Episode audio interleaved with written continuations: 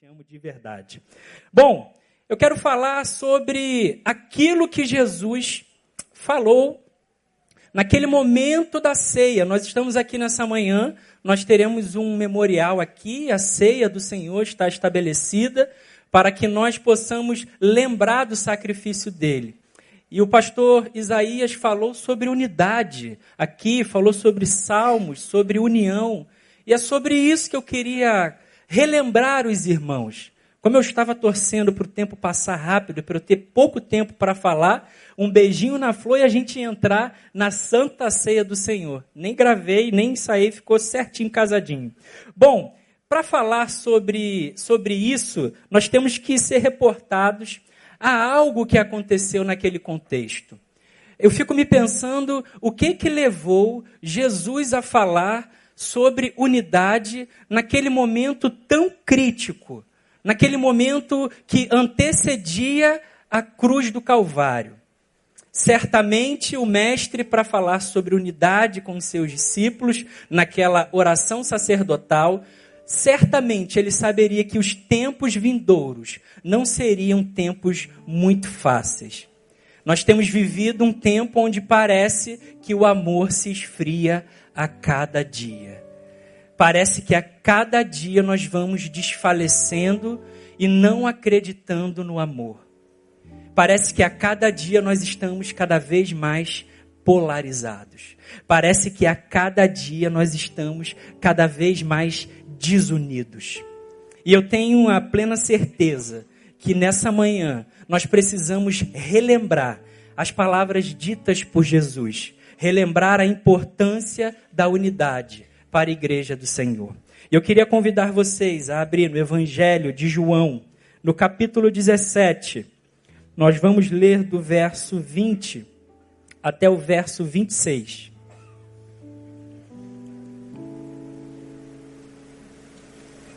João 17, verso 20 ao 26. Diz assim: Eu não rogo somente por estes, mas também por aqueles que pela Sua palavra hão de crer em mim. Para que todos sejam um, como tu, ó Pai, o és em mim e eu em ti.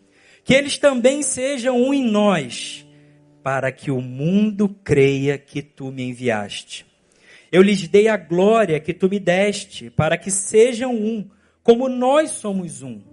Eu neles e tu em mim, para que sejam perfeitos em unidade, para que o mundo conheça que tu me enviaste e que os amastes, como também amastes a mim. Pai, quero que onde eu estiver estejam também comigo aqueles que me deste, para que vejam a minha glória, a glória que me deste, porque me amaste antes da criação do mundo. Pai justo, o mundo não te conheceu, mas eu te conheci e estes conheceram que tu me enviaste. Eu lhes dei a conhecer o teu nome e continuarei a fazê-lo, para que o amor com que me amaste esteja neles e eu neles esteja. Vamos orar. Pai, em nome de Jesus, Pai, cuida da gente nessa manhã. Que tu fales ao nosso coração, que o Senhor nos ensine sobre unidade, que a gente possa aprender a ser mais parecido contigo Usa-me para a tua glória. Em nome de Jesus. Amém. Bom, para falar sobre essa passagem, para falar sobre a oração sacerdotal, a gente tem que andar um pouco, alguns capítulos, para a gente compreender em que circunstâncias isso acontece. Se você andar alguns capítulos, lá no capítulo 13, você vai ver ah, o memorial do que está acontecendo aqui hoje, você vai ver uma ceia acontecendo. Jesus está com os seus discípulos, ele está ceando com os seus discípulos, e no meio da ceia ele vai, faz o momento do lava-pés, os discípulos estavam discutindo para saber quem era o maior entre eles. Naquele mesmo momento, naquela mesma circunstância, você vê Jesus revelando quem iria o trair, você vê Jesus dizendo que Pedro iria o negar. No capítulo 14, a gente vai caminhando e a gente vê Jesus confortando os discípulos, começando a dizer que ia para algum lugar, dizendo que é o caminho, a verdade, a vida. prometendo a vinda do Espírito Santo. No capítulo 16, ele começa a falar dessa obra que o Espírito Santo faria, do choro que se tornaria em alegria. Então, essa oração realizada por Jesus, ela é realizada nesse contexto, no momento que antecede a sua crucificação. Ali Jesus estava certamente interessado em falar coisas muito essenciais. Não havia tempo para discussões bobas. Não havia tempo para falar de coisas que não fossem muito importantes. Então, no capítulo 17, Jesus ora por si, ora pelos seus discípulos e ora por nós, como nós vimos aqui na palavra. Ele estava para ser crucificado, ele sabia que após aquele momento os discípulos iriam se espalhar e viria um tempo muito difícil na vida deles. E aí ele fala sobre unidade para os seus discípulos. Eu quero então, junto com vocês, relembrar isso. Relembrar o porquê de Jesus, naquele momento, falar justamente sobre unidade. O que leva o mestre, num momento tão crucial, falar simplesmente sobre unidade. Sobre algo que parece que a gente, como igreja, não compreende ou não dá muita importância, ou não consegue compreender a dimensão da importância da unidade. Vamos ler novamente os versos 20 e 21.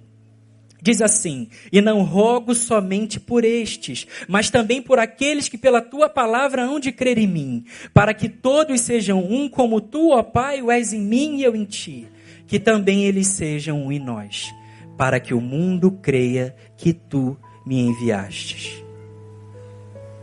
O motivo da oração de Jesus aqui está posto.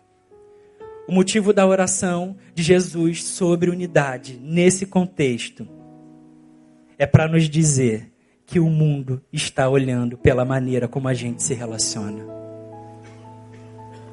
E isso me causa muito medo. Isso me causa muito medo. O ponto central aqui é o testemunho cristão. A maneira como os discípulos se relacionam vai revelar para o mundo se Deus de fato enviou o seu filho amado. Vocês têm noção da importância da relação entre nós e para além de nós? Isso é muito, muito sério. É como se Jesus falasse: olha, não transforme o evangelho numa fake news. Não seja uma falsa notícia. O mundo não vai comprar isso. Vivam a verdade do evangelho. Vivam da maneira como eu os ensinei e vivi junto com vocês. E então eu me pergunto: como temos vivido a unidade na igreja? Como temos testemunhado da nossa fé em Cristo para o mundo? Você ouve muito aqui nesse púlpito desse pastor que diz como nós somos uma igreja que carece de manifestar a glória de Deus. Tantos milhões de evangélicos e não são capazes de talvez manifestar a glória de Deus como ela deveria ter sido. E quando a gente fala de testemunho cristão, a gente sempre ouve aqui também, nosso pastor sempre fala, a fé repelente e a fé atraente. A fé que repele, a fé que atrai. Mas eu também compreendo outro, um outro tipo de fé, que no meu entendimento é pior do que a fé repelente. Porque a repelente você logo identifica e você não quer mais ouvir. Mas o pior tipo de fé é a fé discursiva. É aquela fé que tem o discurso de amor nos lábios, mas não tem a prática na vida. É aquela fé que atrai as pessoas pelo falar, mas não pelo viver. É a fé que o apóstolo Tiago lá vai dizer, que é a chamada fé morta. Tiago vai fazer uma comparação entre fé viva e fé morta. Lá no versículo 2,17 ele diz: Assim também a fé, se não tiver obras, é morta em si mesma. Como ele coloca aqui, vamos lá. Assim, pois que. Cadê? Assim também a fé, se não tiver obras, é morta em si mesma. Alguém, porém, dirá: Tu tens fé e eu tenho obras. Mostra-me a tua fé sem as tuas obras, e eu te mostrarei a minha fé pelas minhas obras. Crês tu que Deus é um só? Fazes bem. Os demônios também o creem e estremeces. Querem comprovar, porém, o homem insensato, que a fé sem obras é inútil? Não foi pelas obras que o nosso pai Abraão foi justificado quando ofereceu o seu filho sobre o altar, o seu filho Isaque? Vês que a fé cooperou com as suas obras e pelas obras a fé foi aperfeiçoada. E se cumpriu a escritura que diz: Abraão creu em Deus e isso lhe foi creditado para a justiça, e ele foi chamado amigo de Deus. Vedes então o homem é justificado pelas obras e não somente pela fé. De igual modo, não foi a meretriz Raabe também justificada pelas obras, quando acolheu os espias e os fez partir por outro caminho? Assim como o corpo sem o espírito está morto, assim também a fé sem as obras é morta. Tiago está falando aqui de uma fé morta, ele não está falando sobre fé contra obras. Ele está falando sobre uma fé viva, diferente de uma fé morta. Uma fé viva que produz resultados e uma fé morta que não produz resultado algum. Tiago parece ampliar para a gente a dimensão de obras, porque olha que engraçado, ele traz Abraão, amigo de Deus, e ele traz Raabe, uma prostituta. Para confundir a gente, Ricardo.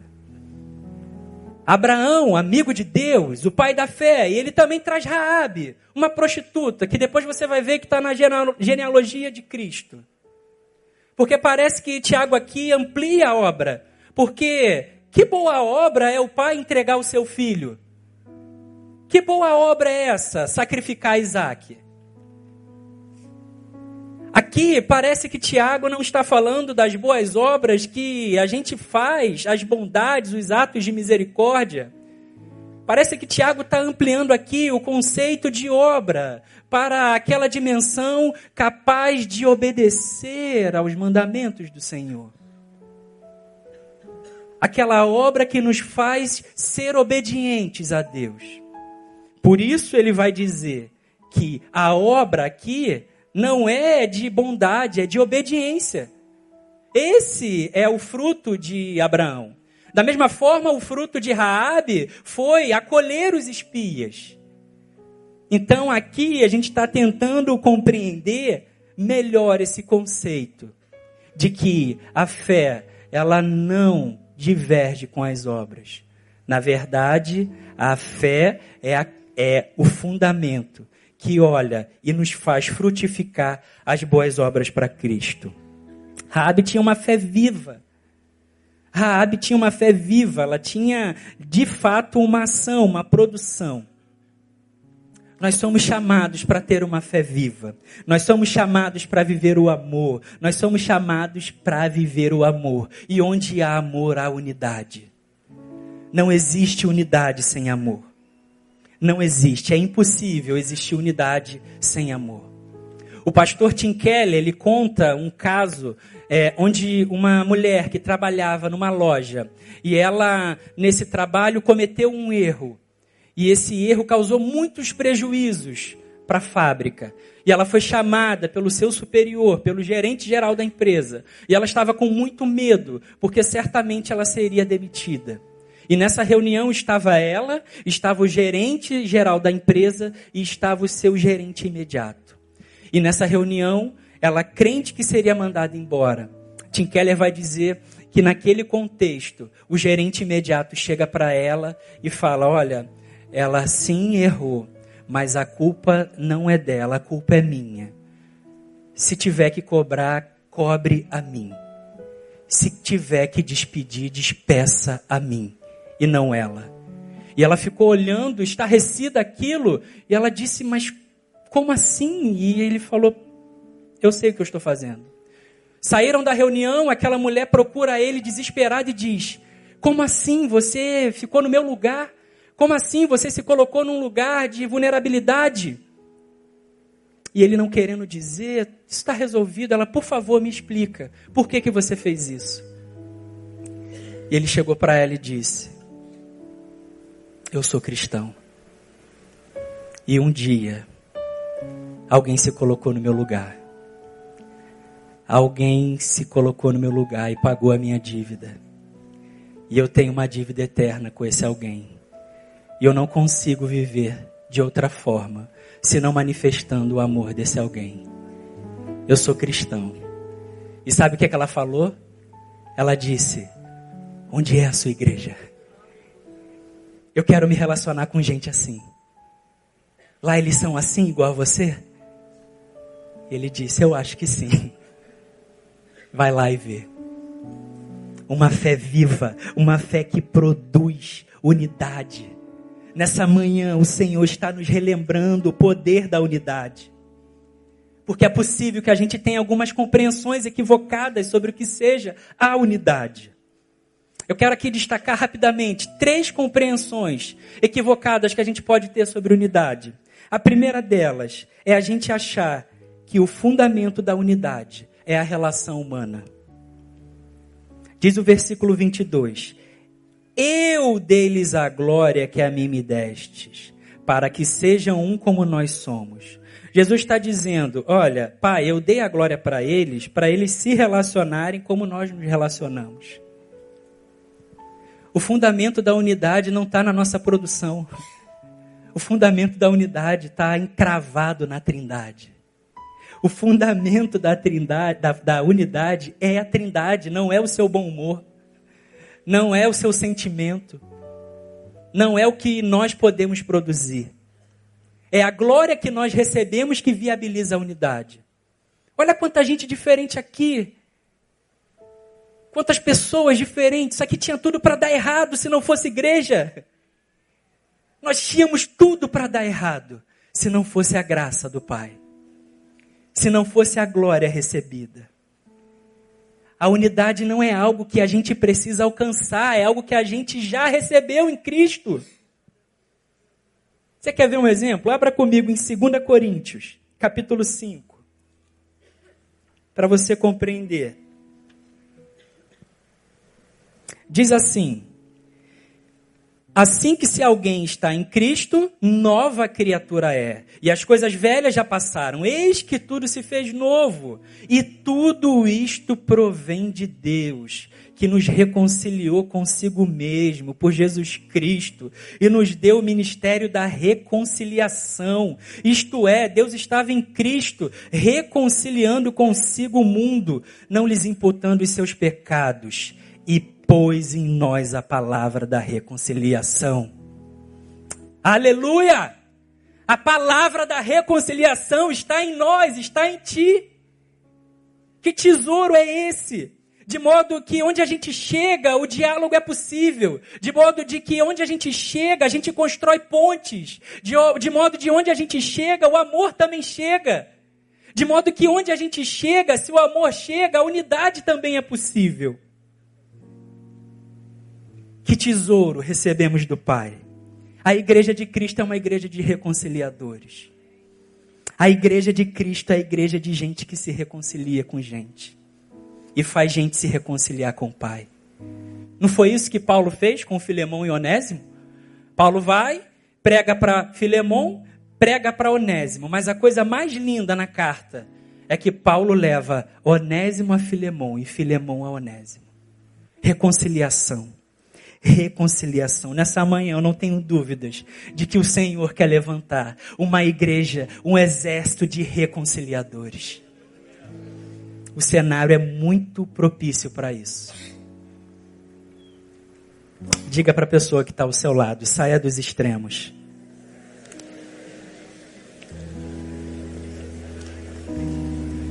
Sabe por que você tem que sair do extremo? Simples, no extremo não há equilíbrio. Não tem equilíbrio no extremo. E essa sociedade na qual a gente vive a todo momento está empurrando a gente para onde? Vai para o extremo. Vai para um canto. Vai para o outro. Vai para esse extremo aqui, ó. Veio para esse extremo, agora, ó, taca a pedra no extremo de lá. Vai lá. Saia dos extremos. Vem para centro, vem para a centralidade, vem para a cruz, carrega a sua cruz, vem para o centro. Bom, a igreja de Cristo é isso. Segundo, segunda compreensão, nós achamos que a unidade é algum tipo de construção humana. A unidade não é alcançada por esforço e organização humana. A unidade é alcançada pela maneira como a gente se condiciona a Cristo. A ideia de unidade não é juntar gente, mas espalhar gente com o mesmo propósito. Um exemplo, nosso pastor sempre usa esse exemplo: Babel e Pentecostes. Você olha para Babel, o que, que você vê em Babel? Você vê a tentativa de construir unidade através do esforço humano. Ajuntamento. E você olha para Pentecoste. Pentecoste é unidade recebida. Babel, unidade construída. Vai dar ruim. Pentecoste, unidade recebida para espalhar o amor de Deus. Vai dar certo. Vai dar bom. Deu bom. Você está aqui e, e nós estamos aqui. Isso é um sinal, é uma evidência. Toda vez que a gente tenta construir unidade, a gente vai sempre se frustrar. A verdadeira unidade ela é recebida pelo Espírito Santo. A gente não tem capacidade, o pastor Neil não pode pegar o microfone e dizer aqui, ó, vamos viver unidade. Não funciona assim. Se não nasceu de novo, você não vai compreender. Por isso que a gente precisa do Espírito Santo.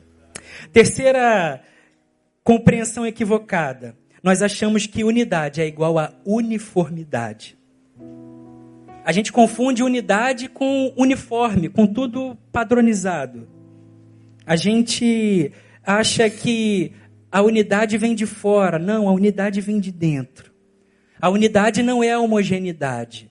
A unidade é isso que está aqui. Heterogeneidade unida. Diversidade unida. O nome disso é unidade.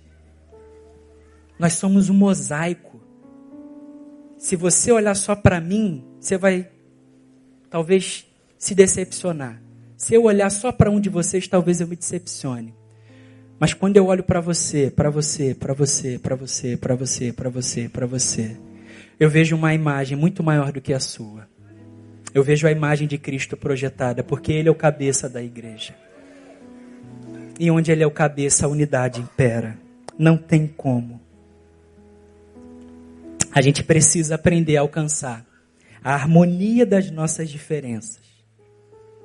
Nosso pastor diz uma frase que eu, foi uma das primeiras que eu gravei. Maturidade é a capacidade de andar com os diferentes sem se deformar.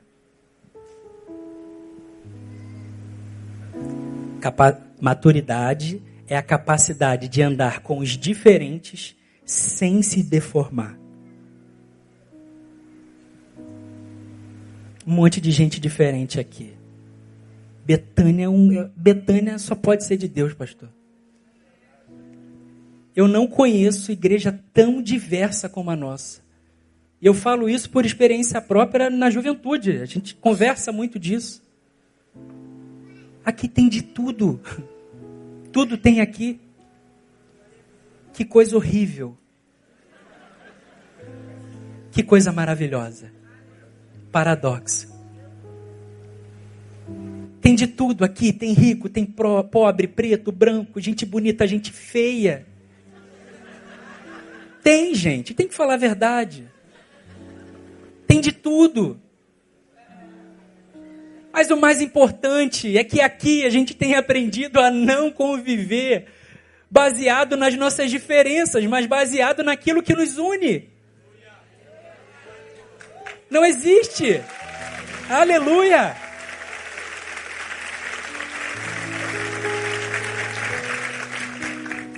A gente não caminha aqui baseado em ideologia. A gente não caminha aqui baseado em time de futebol, a gente não caminha aqui baseado em condição social. Dizem que o lugar mais democrático é a praia. Eu sempre ouvi isso. Na mentira, o lugar mais democrático é a igreja de Cristo. Onde todos são bem-vindos depois de aceitarem de fato a obra que ele fez na cruz do Calvário.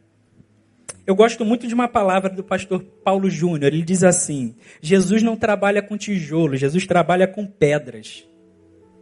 Tijolo é tudo uniforme, tudo casadinho, tudo direitinho. Ele diz: Jesus não está preocupado com a uniformidade dos tijolos, mas com a harmonia das pedras, com o encaixe dos diferentes. Que bom que nós somos diferentes. Por isso a gente se completa. O Efatá tem um lema: ser diferente é normal. Que maravilha. Todas as vezes que os diferentes fazem da cruz a base das suas relações, a unidade é possível. Betânia é uma, é uma, é uma igreja onde os diferentes vivem em unidade e focam não nas diferenças, mas na, mas na cruz de Cristo.